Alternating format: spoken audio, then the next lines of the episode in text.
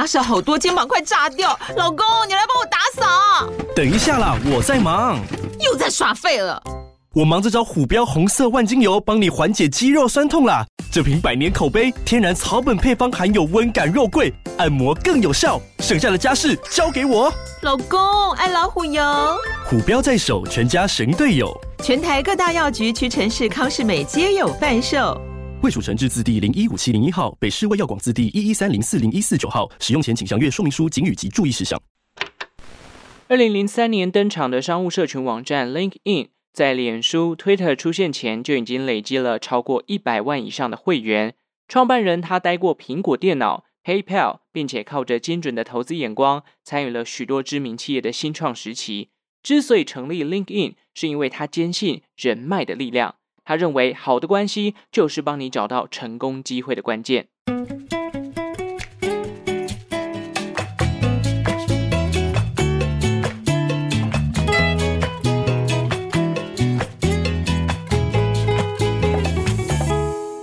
生活周遭的历史大小事，欢迎收听周报时光机，我是主持人派翠克。最近我身边不少人哦，都在找工作跟换工作，不知道是什么神秘的巧合，诶，听到一个朋友说，诶，我最近想换工作，另外一个朋友就突然有一天跟我聊到，他准备要离职，然后再问我说有没有手边有认识在找工作的朋友，这样的过程呢，就激发了我这一集的灵感。今天呢，要来分享的是服务范围遍及全球两百多个国家，会员数已经超过了八点五亿的商务社交平台。LinkedIn 这个商务社群平台，不知道大家有没有用过啦？据说想要被外商挖角的话，那就要好好的经营下了。我有个同事跟我说，他之前呃堂弟本来是在本土企业工作，那期间呢，他就去考了一些跟他这个工作有关的一些技术执照。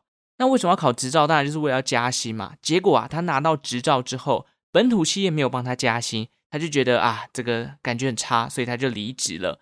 那离职之后，当然就要找新的工作。他想找找看有没有薪水更高的啊，福利更好的。没想到，就在他准备正式离开公司的那几天呢，就收到了来自 LinkedIn 的外商企业的面试邀请。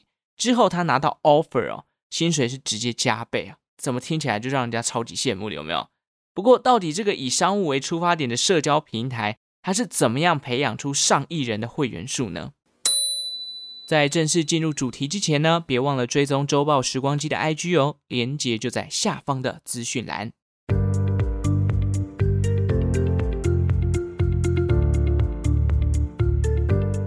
LinkedIn 成立于二零零二年的美国加州，并且在二零零三年的五月正式公开上线。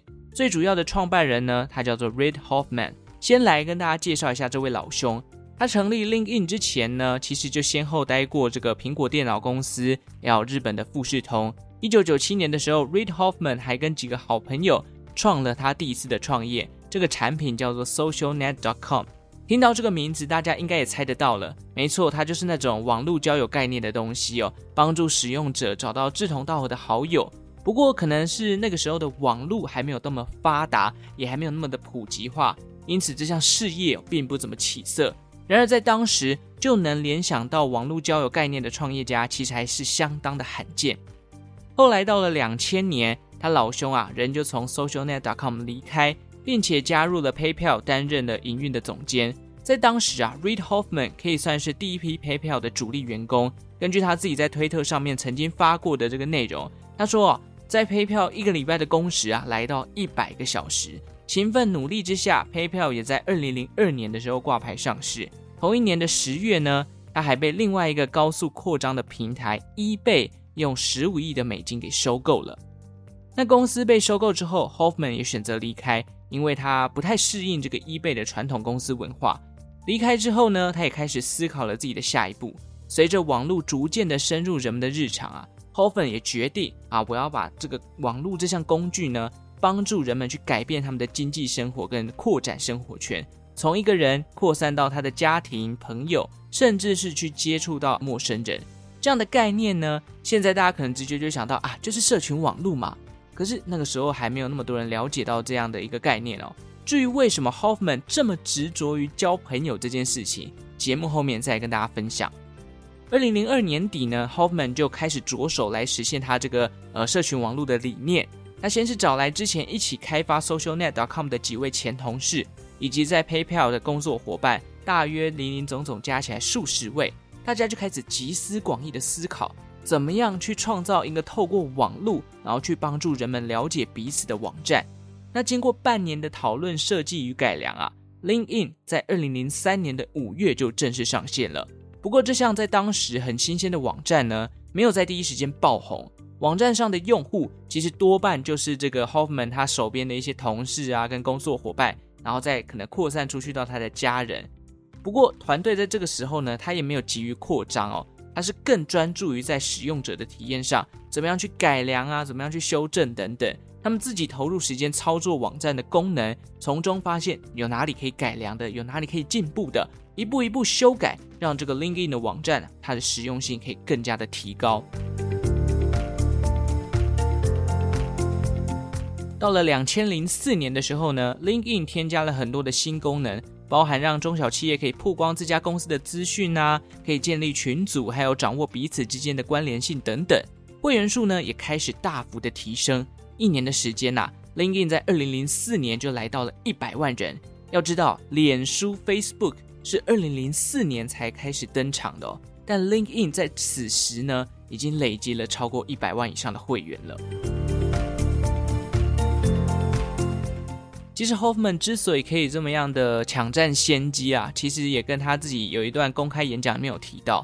那时候 Hoffman 刚离开 PayPal 的时候，他原本打算休息个半年一年，才回来继续工作，去完成他的这个社交网络的理想。但幸好他有一个研究所的好朋友提醒他：“哎，你这个社交网络的概念，其实身边已经不少人在讨论了。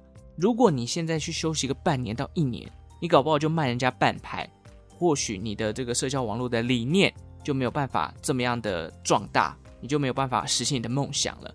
所以简单来讲，这个研究所的好友呢，希望 Hoffman 去把握时间，因为已经有很多人跟他有类似的观点了。那 Hoffman 当初听完觉得很有道理哦，所以他在公开演讲上面就有提到，如果当年啊，他把这半年一年的时光全部花在这个旅游身上，也许就没有今天的 LinkedIn 了。加上二零零四年这个时间点，其实蛮刚好的哦，因为两千年的时候网络泡沫，很多人对于网络的产业开始有点担心，开始担忧。但是到了四年之后，产业渐渐有复苏的时刻，那 Hoffman 积极的去争取各大投资家的赞助啦，他也的确靠着自己这个三寸不烂之舌的推销实力，还有在 PayPal 担任总监的身份，跟一些人脉的关系，获取了不少的资金，这才得以让 LinkedIn 在扩张时期啊。没有这个资金的后顾之忧。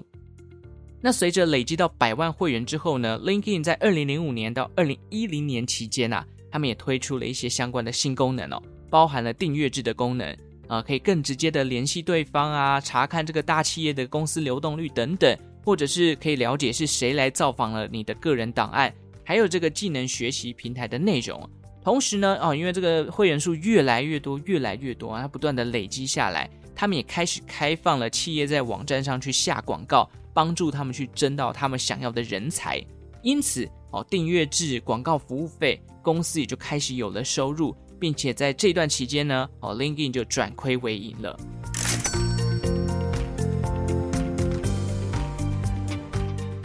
到了二零零八年后啊，LinkedIn 也累积了千万名以上的会员。同时，他在美国以外的地区，包含像是伦敦，设立了他们的分公司。网站呢，也推出了其他语言的版本，包含了西班牙文以及法文。到了二零零九年啊，这个拓点又来到了澳洲以及亚太地区，包含了最明显的印度。据说在印度使用 LinkedIn 的比率非常的高，直到现在，印度还是 LinkedIn 用户第二多的国家。第一名呢，当然不用想，就是美国嘛。时间来到二零一一年哦，公司在成立不到十年的时间，他们就公开发行自家的股票了，也就是公开上市了，并且他们当初发行的价格呢是每股四十五元。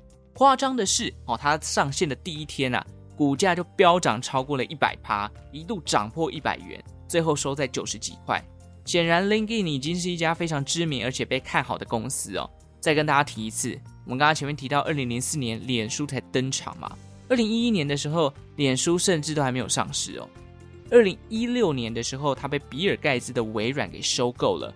当时啊，LinkedIn 在二零一六年的全球用户数已经超过了四亿。那微软为了要拓增自己在这个专业人士网站交流的影响力，以及强化自己的这个 Office 三六五的功能与实用性啊，决定以两百六十二亿美元的价格把 LinkedIn 给收购下来。这个数目两百六十二亿美元哦，直到二零二二年的时候，微软收购动视暴雪才被打破。那动视暴雪的收购价，大家可能好奇多少？我跟大家讲，六百八十七亿，真的是比这个当初的两百六十二亿高了很多啦。那被收购后的 LinkedIn 啊，它保持了稳定的成长。根据官方的说法，目前它的服务国家已经来到两百多个以上，而且用户数呢，比起二零一六年的四亿，现在已经来到八点五亿喽。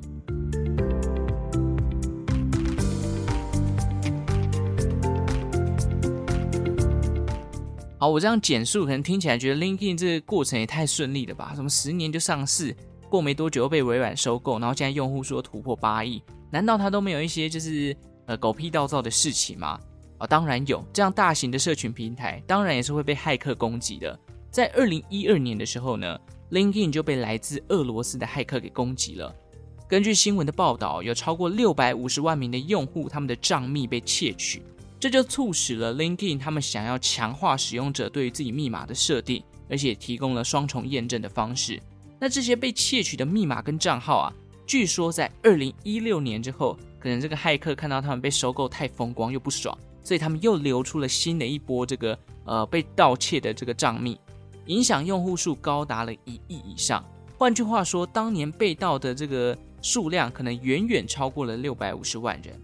其实我觉得啊，资安跟诈骗哦，一直都是这个网络时代要特别小心的部分，因为什么时候会被盗，你真的不知道哦。加上一堆以假乱真的这个投资假账号，在最近非常的横行嘛，大家真的要多多的查证哦，不要一个冲动呢，就把你手上的好几十万、几百万就汇钱给他了。像是我小时候就有在网络上被骗过的经验，大家有玩过风之谷吧？嗯，Gash 点数来交易啊，然后要赚这个封闭。结果把这个 Gash 的序号给了对方，对方直接关掉交易，然后就下线，就再也找不到这个人了。那时候就感觉我靠，超超讨人厌的。所以大家真的要非常小心，因为网络你看不到真人，你不知道他这个当下他想要跟你做的事情是什么，所以真的是不要傻傻不小心就把个资啊、银行账号、金融账号就这样提供给对方，一定要把自己留一手，然后去查证对方的这个身份背景。那其实讲到这个诈骗啊，最近 LinkedIn 的账号被盗事件已经比较少了。但是他就跟脸书遇到一样的问题。我们都知道脸书一堆诈骗广告嘛，那 LinkedIn 他们遇到的呢，是有一堆假冒大型企业高层的人，会邀请使用者到公司面试上班，甚至啊还会发送假的面试邀请文件。那这个文件呢，里头就夹带了一些病毒跟骇客程式，来瘫痪使用者的电脑。所以大家真的非常小心哦。我觉得现在诈骗真的也是一个不断创新的产业啦，可以这么说。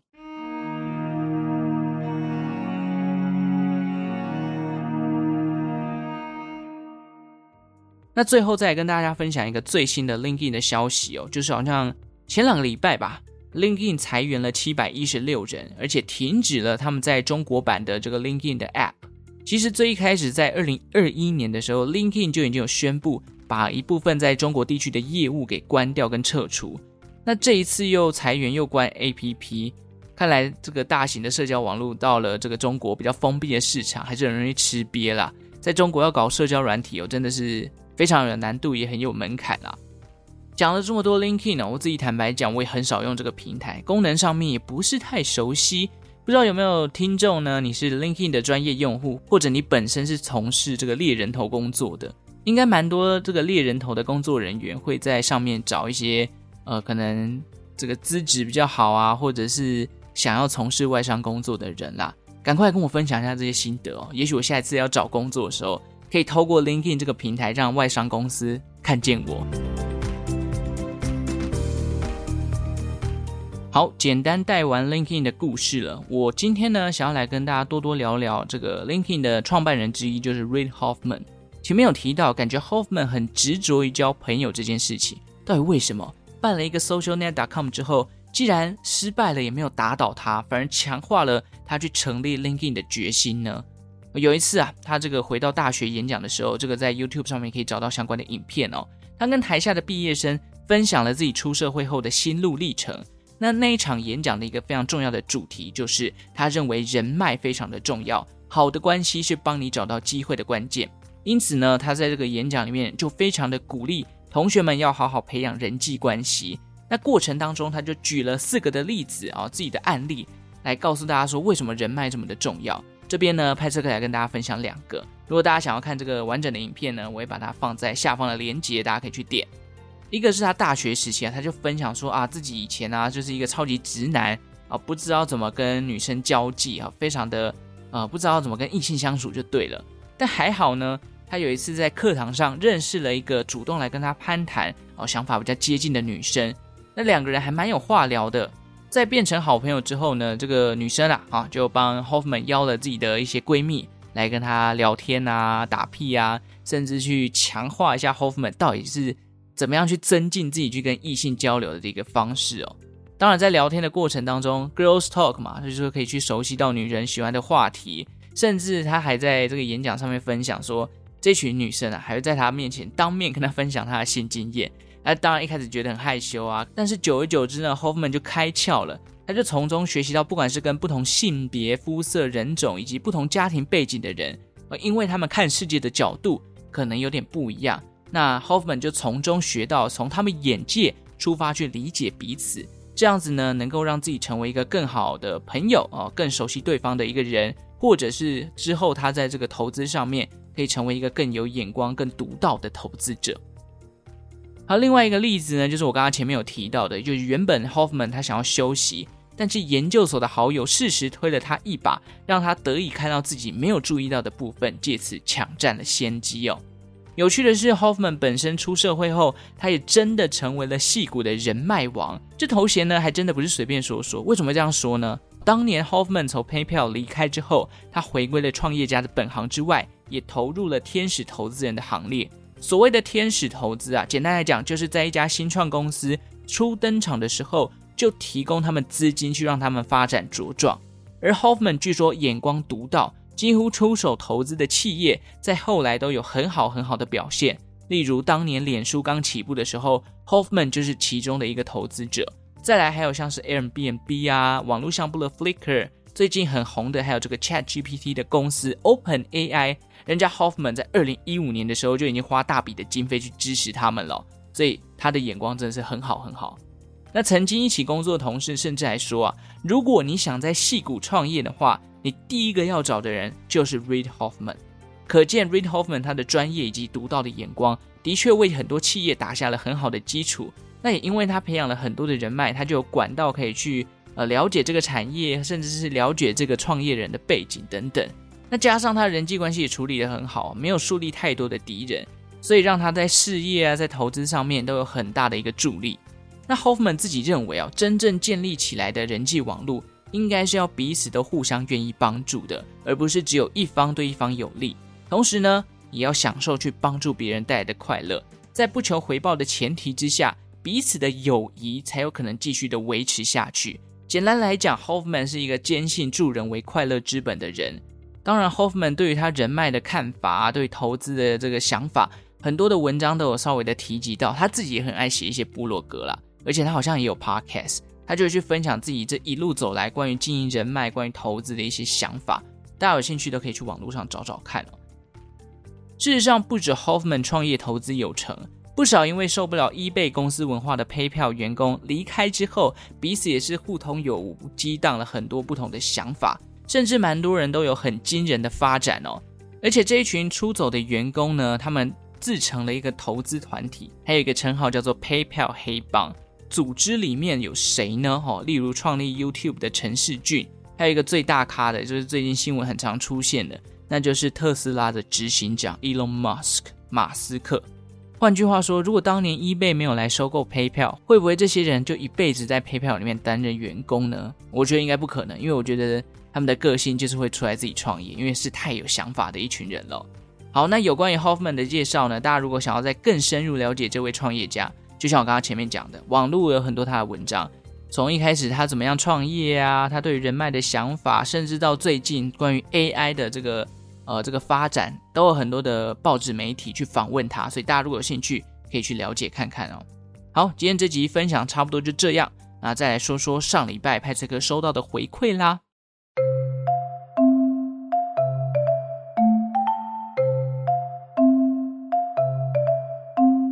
上礼拜呢，哦，有一个听众就甘心了哈，好像因为这个 Apple Podcast 的评论功能有点秀逗了吧，我是不知道啦。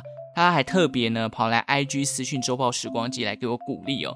我简单念一下他的这个文字哦，他说，呃，本来想在 Podcast 上面留评论，可是评论功能坏掉了，所以跑来 IG 跟你说，我觉得你的节目很好听，声音也很好听，很舒服，是我上班的好伙伴。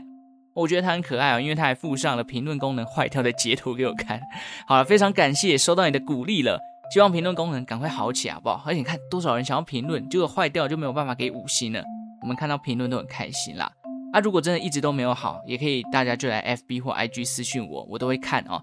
我觉得每当做节目做到有点厌世的时候，这时候出来一个鼓励，都可以帮助创作者去恢复他的创作能量啦。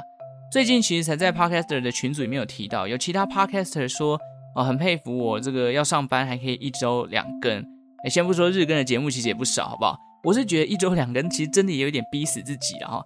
像我今天这一集的稿子呢，哈，写完的时间已经是礼拜六的半夜了，然后这个礼拜日早上才能开录，等于周末放松的时间几乎都没了，少了很多。而且这一周大家都知道母亲节嘛，我还要带我家人出去玩啊，吃个母亲节大餐等等，时间就更少了。所以有上班的人哦，如果你有在做 podcast 的话，听我一句劝哦，不要轻易搞这种累死人的事情啦。不过也因为周报时光机这个节目，我认识了很多这个世界我可能以前也没有接触过的人事物。创作呢，我一直都觉得不是单方面的输出而已，也要有一部分的输入跟消化，才有办法一直维持这个更新啦。所以我其实做 podcast 一直都当做在强化自己这方面的能力吧。这边举一个例子哦，到底强化到什么程度？之前在去年年底的时候，有一群朋友在玩这个知识网年度回顾大赛那样子啊，我我没有去，因为我好像有其他事情我忘记了。但后来他们就拿他们当天玩的考题来问我，哎，结果我答对率超高，有没有？他们就很佩服。殊不知很多东西都是我自己做节目的时候就查到的资料啦。一方面呢，靠节目来认识世界；一方面也靠各位听众粉丝朋友让我维持创作的动力。真的很感谢大家哦！周报时光节快要迈入第三年了。虽然周报时光机到目前为止也算不上什么很有名的节目啦，但我会继续努力，直到有一天呢，啊，厂商可以看见我，这样的话我就可以赚钱了，是不是？当然啊，在厂商看到我之前呢，大家如果觉得节目内容不错的话，也可以用用你手边的闲钱来鼓励鼓励我。好啦，今天节目就到这边哦，不要太长，跟大家要抖内哦。如果喜欢 周报时光机的节目呢，记得订阅这个频道，也欢迎到 IG 或各大的 Podcast 平台送出你的五星好评，五星好评送出来，把节目分享出去。最后，感谢正在收听的你，为我创造了一次历史的收听记录。我们就下次再见喽，拜拜。